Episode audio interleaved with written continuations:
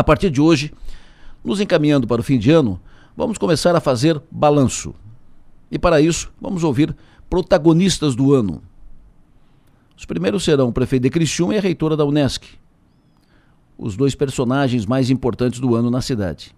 E vamos seguindo, com políticos, empresários, líderes comunitários, nos próximos dias, até o fim da semana que vem. Balanço do ano, projeção para o ano que virá. Mas e você? Já fez o seu balanço? Balanço pessoal, profissional? Você cresceu no ano? Vai terminar o ano melhor do que começou? E a sua empresa? E a sua profissão, o seu trabalho? Qual é o balanço que se apresenta? Olhar para trás e fazer uma avaliação do que aconteceu é importante, porque conquistas e vitórias precisam ser apontadas, destacadas e valorizadas, sempre.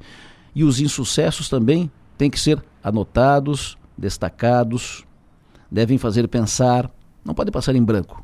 Porque a gente aprende com as vitórias e também com as derrotas. E todos vencem e perdem.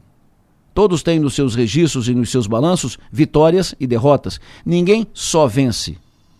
Às vezes, se vê apenas as vitórias de alguém.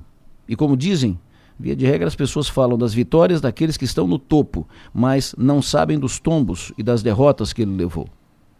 Saiba que você não vai ser bom em tudo o que faz. E ninguém será. Ninguém é.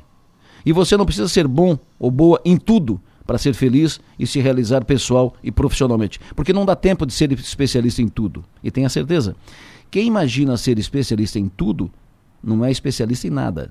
Enfim, faça o seu balanço do ano e aprenda com as vitórias e também com as derrotas. Pense nisso e vamos em frente.